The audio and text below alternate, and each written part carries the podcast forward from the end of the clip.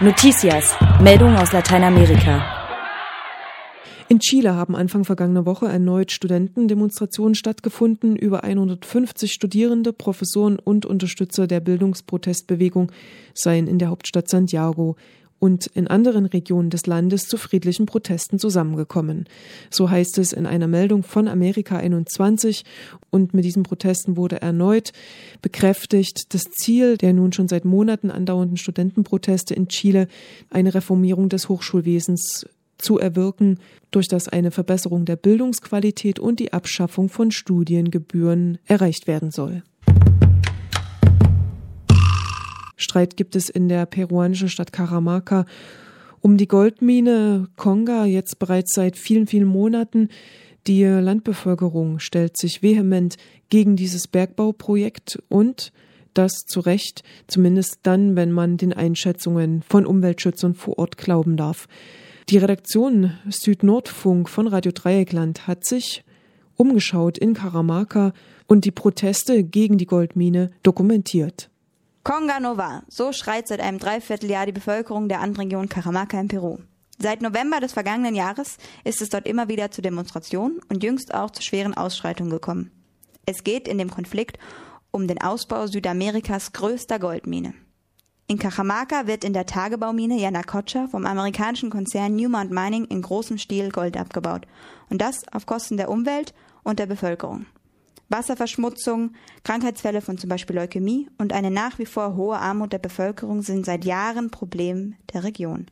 Deshalb ist es verständlich, dass die Bevölkerung demonstrierte, als bekannt wurde, dass die Mine sich mit dem neuen Projekt Konga vergrößern möchte. Konga würde die Zerstörung von mehreren Bergseen und dadurch eine immense Beeinträchtigung des Grundwassers bedeuten. Die ländliche Bevölkerung lebt von der Landwirtschaft und sieht sich in ihrer Lebensgrundlage des Wassers beraubt und ruft deshalb Agua si, oro no, Wasser ja, Gold nein. Als Anfang des Jahres wochenlang demonstriert wurde, verhängte die Regierung den Ausnahmezustand über die Region und beendete mit Hilfe des Militärs die Demonstrationen. Es wurde eine Kommission einberufen, die die Umweltverträglichkeit der Mine untersuchen sollte. Im Mai hieß es dann, es bestehe keine Gefahr für Mensch und Natur und die Bauarbeiten wurden aufgenommen. Doch die Regierung hatte nicht damit gerechnet, dass die Bevölkerung wieder und dieses Mal noch vehementer demonstrieren würde. Abermals wurde der Ausnahmezustand verhängt, doch trotz Versammlungsverbot und großer Präsenz des Militärs gingen die zumeist friedlichen Demonstrationen weiter. Und Anfang Juni kam es dann zu einem schrecklichen Zwischenfall, als Soldaten gegen die Demonstranten vorgingen und fünf Demonstranten erschossen wurden. Wir haben jetzt junge Peruanerinnen am Telefon und wollen sie dazu befragen, wie die Situation vor Ort war und wie sie die letzte Zeit erlebt haben. Hola Elena. Hola Ali.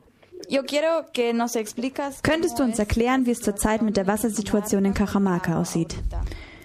El problema con el agua se ha suscitado debido a que una empresa, la empresa minera Yanacocha, die Wasserprobleme wurden vom Goldbauunternehmen Yanacocha verursacht. Yanacocha möchte vier Bergseen abbauen und das Wasser ablassen, um an das Gold zu kommen, das sich darunter verbirgt. Und das, ohne auf die Bevölkerung zu achten. Wir leiden jetzt schon an großen Wasserproblemen. Und es würde bedeuten, dass es nicht mehr genügend Wasser in Cajamarca geben würde. Es ist ein großes Sozial- und Umweltproblem für unsere Stadt. Ein weiteres Problem ist, dass das Unternehmen Yanacocha korrupt ist. Es hat viele Politiker und Entscheidungsträger gekauft. Es macht, was es will, mit wem es will und wann es will. Man könnte sagen, das Unternehmen ist Herr über das Leben der Menschen vor Ort. gobernantes, a mucha gente de poder y por eso hace lo que quiere con los que quiere y cuando quiere. Es, la empresa es dueña de la vida de las personas, se podría decir así. Wie beeinträchtigt dich das alles persönlich? Mira, este, tenemos agua desde las 4 de la mañana hasta las 6 de la mañana en algunos sectores. Wir haben in manchen Stadtteilen nur von 4 bis 6 Uhr morgens Wasser und in manchen gar keines. Es kommt ein Wassertank und wir müssen mit wenigen Eimern Wasser für den ganzen Tag auskommen. Wir leiden wirklich. Fuentes de agua naturales que tenemos. Gibt es irgendetwas, das du den Zuhörern sagen möchtest? Was könnten wir hier in Deutschland tun? Wir möchten zur Reflexion aufrufen. Und Jana Kotscher und seinen Teilhabern möchte ich sagen, sie mögen sich bewusst sein, was sie da tun. Wir sind auch Menschen und haben das Recht auf ein Leben in Würde. Wir sind Menschen genau wie sie. Und nicht aufgrund der Hautfarbe, nicht aufgrund der Augenfarbe sind wir anders. Wir sind gleich, alle. Also dürfen sie uns nicht einfach wie Tiere behandeln, uns schlagen, wenn wir uns auf die Straßen begeben, um das zu beschützen, was unser ist. Und sie dürfen uns nicht behandeln, als wären wir nichts wert. Elena, wie werden eure Menschenrechte verletzt? Zurzeit sind wir im Ausnahmezustand und dürfen nicht mehr demonstrieren und nichts sagen. Es bedeutet, dass sie uns unsere Rechte entziehen. Dazu gehören das Recht auf Widerstand, das Versammlungsrecht, das Recht, unsere Rechte einzufordern. Wir dürfen nichts mehr tun. Wir sind seit zehn Wochen ruhig gestellt, wegen diesen korrupten Minenunternehmen. Und was bedeutet der Ausnahmezustand für die Menschen und wie gehen die Soldaten mit euch Leuten um?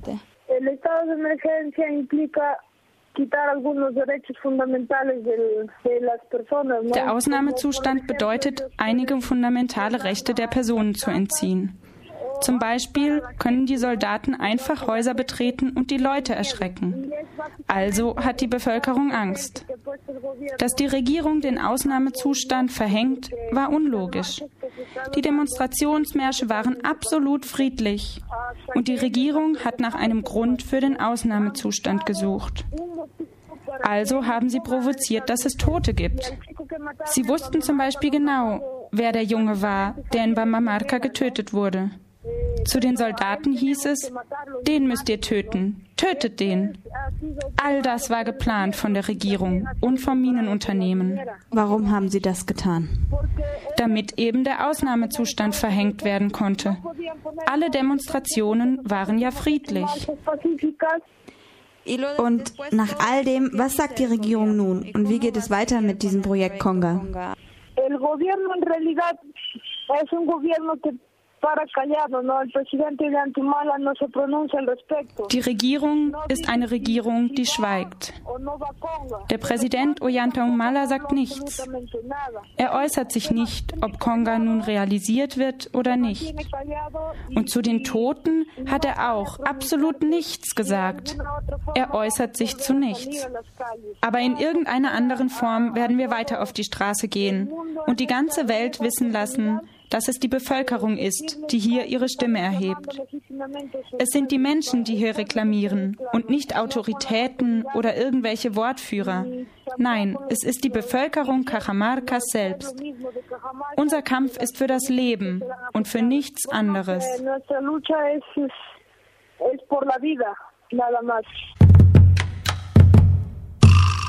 Die venezuelanische Regierung hat angekündigt, Ende dieses Monats einen zweiten Satelliten in die Erdumlaufbahn zu bringen. Es handele sich um den ersten Wirtschafts- und Forschungssatelliten.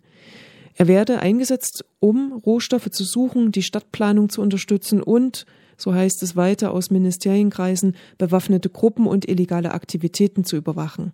Somit helfe der Satellit auch dabei, die nationale Sicherheit Venezuelas und Verteidigung zu garantieren. So geht es aus einer Meldung von Amerika 21 hervor.